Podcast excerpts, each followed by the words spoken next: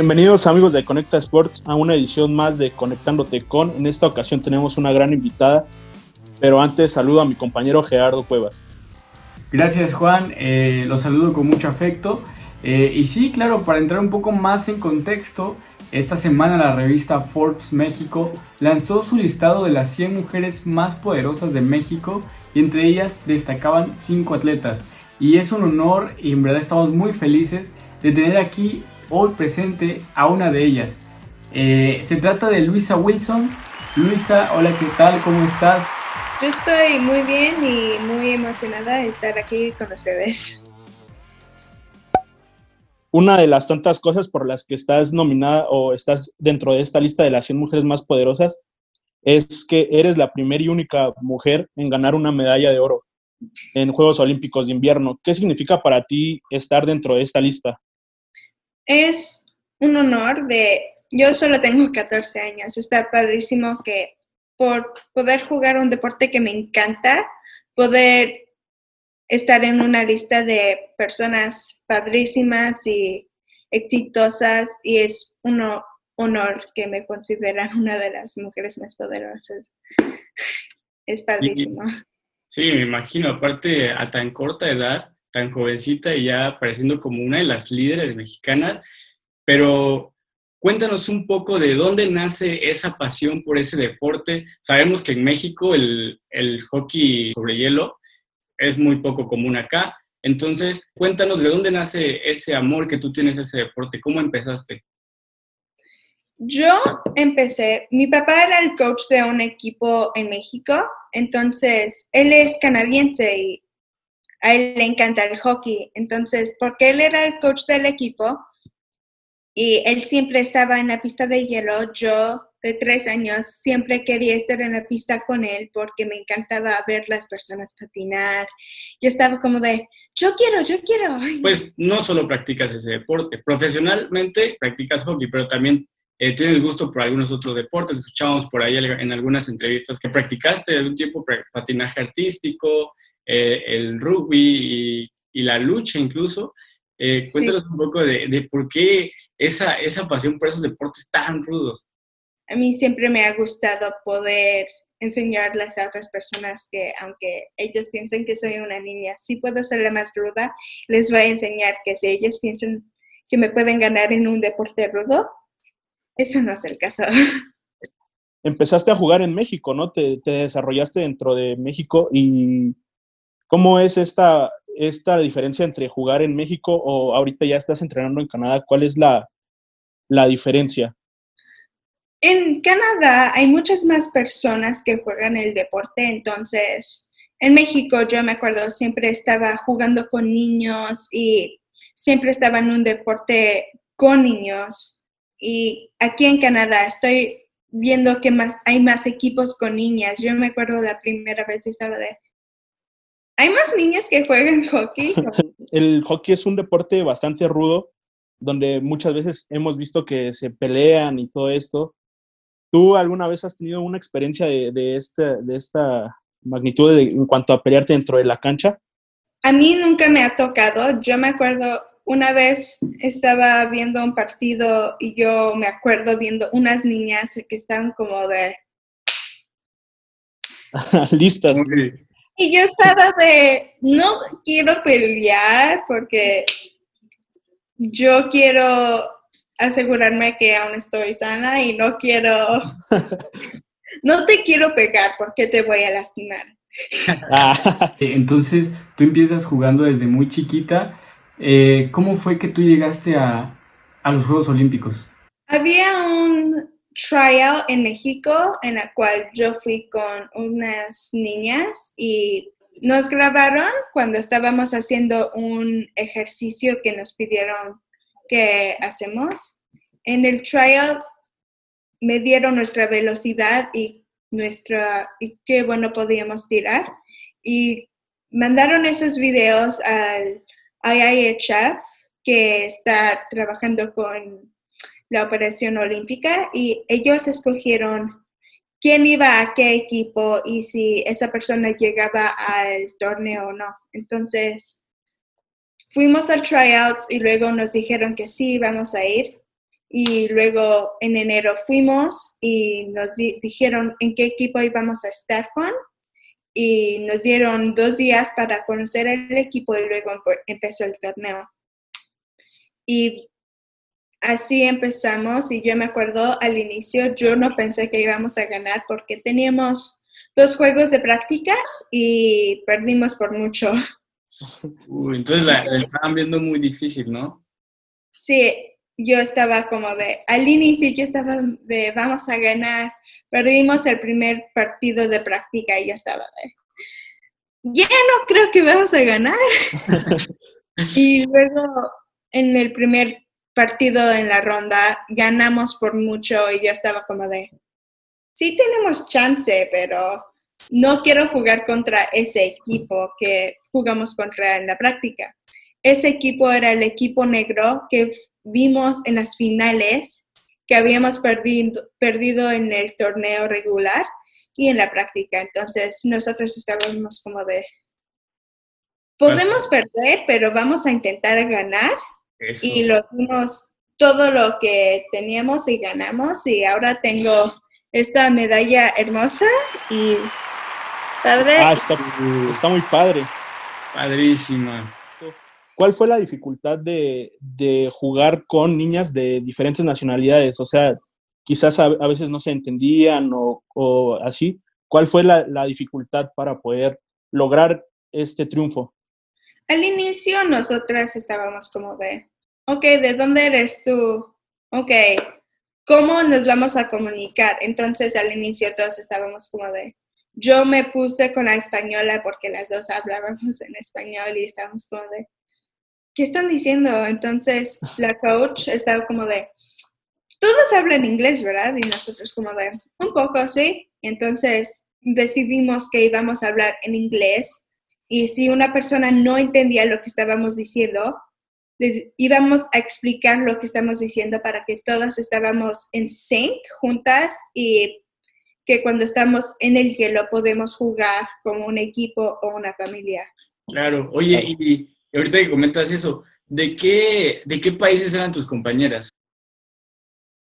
Había una de España, de Francia, Italia, Nueva Zelanda, Bélgica, um, Corea, Germany. Eh, a lo mejor nuestra audiencia se estará preguntando, ¿por qué es la única mexicana que ha ganado medallas y el hockey se juega en equipos? Entonces, tenemos que mencionar que se jugó con nacionalidades mezcladas y es por eso que tú fuiste la única mexicana dentro de ese equipo que fue el ganador de medalla. Sí, habían dos niñas y tres niños más que estaban conmigo jugando hockey.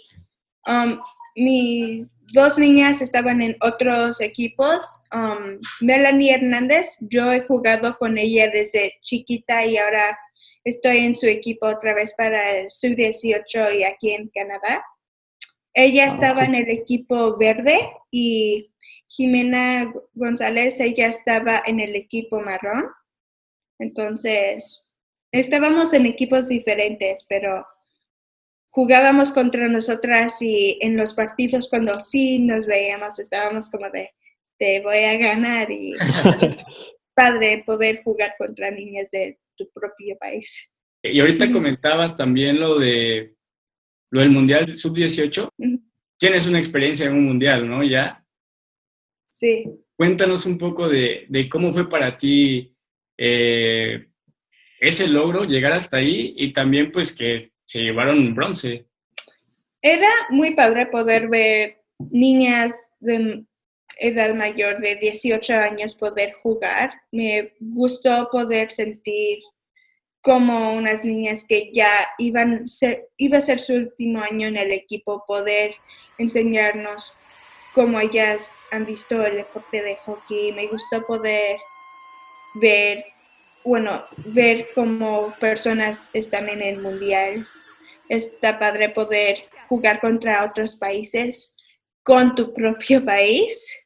Y me gustó poder competir con unas de mis amigas que jugué en las Olimpiadas, porque yo jugué contra España y Nueva Zelanda y una niña de España era, estaba en mi equipo y una niña de Nueva Zelanda también estaba en mi equipo. Entonces, era padre poder conectarme con, el, con los otros equipos también, porque yo conocía a niñas de esos equipos y era padre poder verlas otra vez desde enero a febrero y era... ¿Y cuál fue la, la diferencia de el mundial fue en México? Entonces, a tus, a tus amigas que son de otro país, las, las llevaste a conocer el país, eh, a, a, conocer algunos puntos, a comer la comida típica de México o qué, cuál fue esa experiencia? En el último día que estábamos en el torneo, yo me acuerdo que estábamos, teníamos churros y un poco de tacos y estaba muy padre poder enseñarles como de ay, no creo que en tu país tienes tacos tan deliciosos, aquí son los mejores, entonces era padre poder verlas y enseñarles comidas de mi país y creo que les gustaron mucho. Sí, aquí no le gusta la comida mexicana, ¿no? ¿Qué le hace falta a, la, tu selección sub-18 para llegar al oro mundial? necesitamos más personas que juegan el deporte y que de verdad están como de, yo voy a ir a, a, la pista de hielo porque tengo que mejorar. Necesitamos más pistas de hielo para que el deporte se conozca más en el país y que más personas lo juegan, porque a lo mejor hay unas personas que están como de, yo sí quiero jugar, pero la pista está a dos horas de mi casa y tengo que hacer tarea y no tengo el tiempo para ir a la pista solo para jugar una, practicar una hora y luego regresar a mi casa. Entonces, si más personas saben del deporte y hay más pistas, el, el deporte va a crecer en, en México y eso ayudaría el país y el deporte porque más personas van a saber del deporte y luego cuando van van a tener más amigos, una segunda familia y va a estar muy padres para, para ellos porque van a tener amigos para toda su vida. Mucha gente eh, desconoce que en México hay una liga de, de hockey sobre hielo sí. y que puedes ir a jugar ahí. Tú, tú juegas en un equipo, ¿no? Dentro de la Ciudad de México.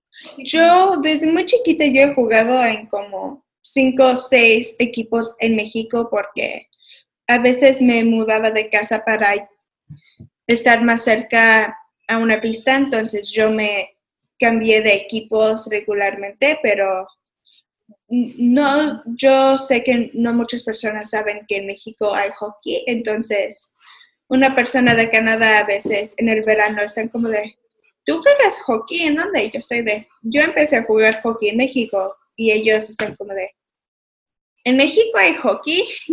no sé si tú recuerdes de, o al menos, por ejemplo, en el mundial que viviste, eh, ¿es más pasional el deporte en México o en Canadá? Ah, en México, cuando yo me acuerdo, en los partidos que teníamos, personas tenían tambores y cosas así para que cuando su equipo metía gol, todo estaba de ¡Ah! ¡Sí! cuando alguien aquí mete un gol, los papás van y los jugadores están como, sí, sí, pero luego en México, si eso hubiera pasado, entonces como,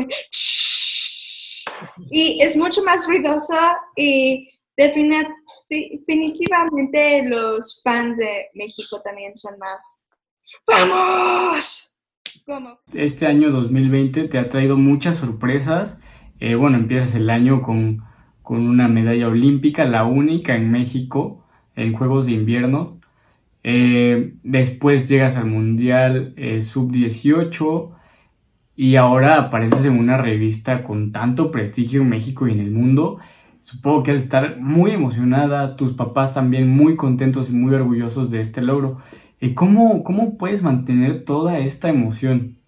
Sí, yo estoy muy feliz con este año, pero bueno, no me gusta tanto lo que pasó con el COVID-19, pero, pero empezó este año padrísimo y me encantó poder estar en el torneo con el, sub, el equipo sub-18 y en las Olimpiadas juveniles. Estoy muy feliz sobre eso porque eso estaba padrísimo y mi familia estaba muy feliz poder verme en esos dos torneos y están súper emocionados que me pusieron en la lista de Forbes. Entonces, yo estoy muy feliz, mi familia está muy feliz y este año ha sido bien para mí y mi familia porque estamos sanos y estamos listos para poder hacer más cosas. Claro. Y retomando el, tema de Forbes, eh, pues estás en la lista de las 100 mexicanas más poderosas. ¿Cuál es la responsabilidad de estar dentro de esta lista? Yo estoy trabajando más duro para que cuando viene el siguiente torneo de sub-18 que voy, yo voy a estar en, puedo ayudar a México a poder ganar.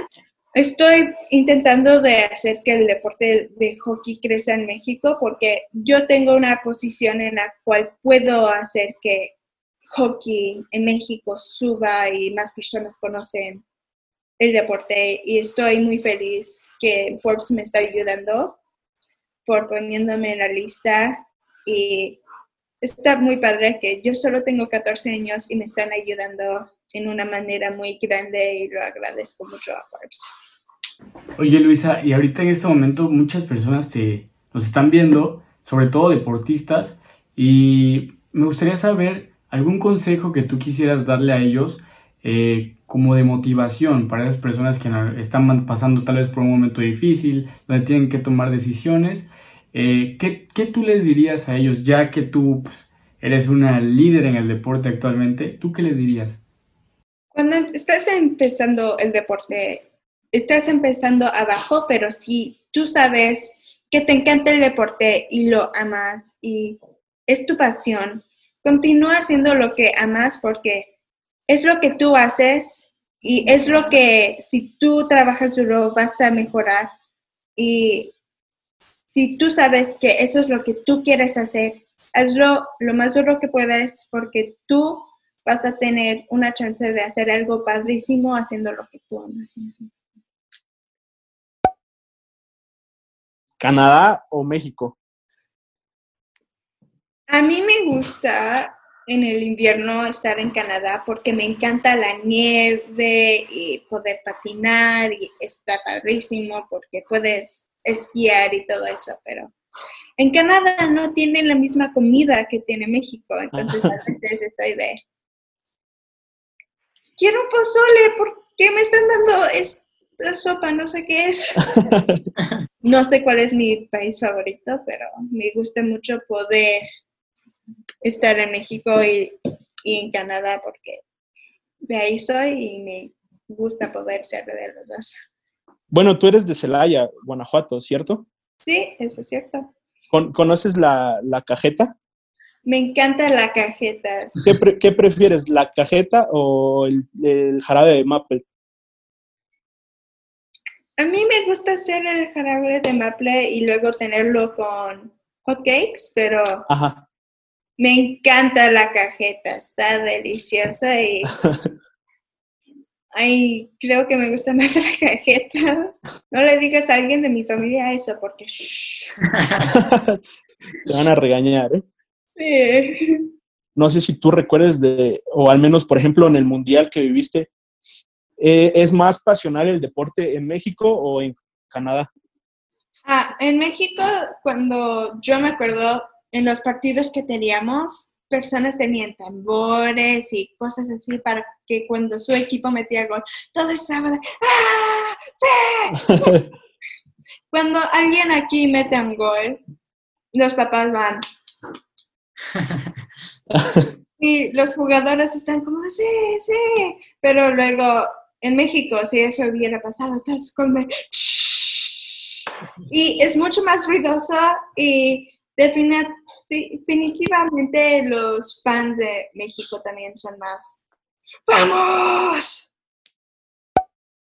Espero que cuando ustedes tienen la chance vayan a jugar hockey porque es un deporte padrísimo y me encanta y espero que puedan aprender cómo jugarlo. claro. Bueno, pues estaría perfecto, aunque sea que te podamos ir a, apoyar en alguno de tus partidos acá en México, estaría perfecto. Ahí te vamos a seguir en las redes sociales para seguir en contacto, ¿no? Gracias y me encantaría el apoyo cuando esté jugando. Pues muchísimas gracias Luisa, en verdad fue un honor, un placer tenerte aquí con nosotros el día de hoy. Eh, esperamos que pronto ya todo esto pase y, ya no sea virtual, sino que estemos todos juntos en un mismo lugar. y, pues nada, en nombre de todo el equipo de Conecta Sports, ahorita solo estamos nosotros dos, pero en realidad hay un equipo detrás que, que nos apoya para siempre estar ofreciendo el mejor contenido como este, eh, contando historias de éxito como la tuya. Y pues nada, muchísimas gracias en verdad. Muchas gracias. Um, gracias por, por el espacio y lo agradezco mucho. Estaba, me encantó poder hablar con ustedes y espero poder conocer a todo el equipo cuando ya acaba esto. Una cosa más, sigan mi ah, Instagram a Luisa-Wilson-Hockey por favor. Pues eso fue todo por hoy amigos, espero que hayan disfrutado muchísimo esta entrevista con Lisa Wilson. Hemos terminado la segunda edición de Conectándote con y pues bueno, nos vemos el siguiente martes para el resumen de la semana y no se olviden de seguirnos en todas las redes sociales, Instagram, Facebook y Twitter como Conecta Sports MX y también pueden escuchar nuestro podcast en Spotify, eh, Canchereando entre Compas. Nos vemos amigos, cuídense mucho, suscríbanse y quédense en casa. Nos vemos.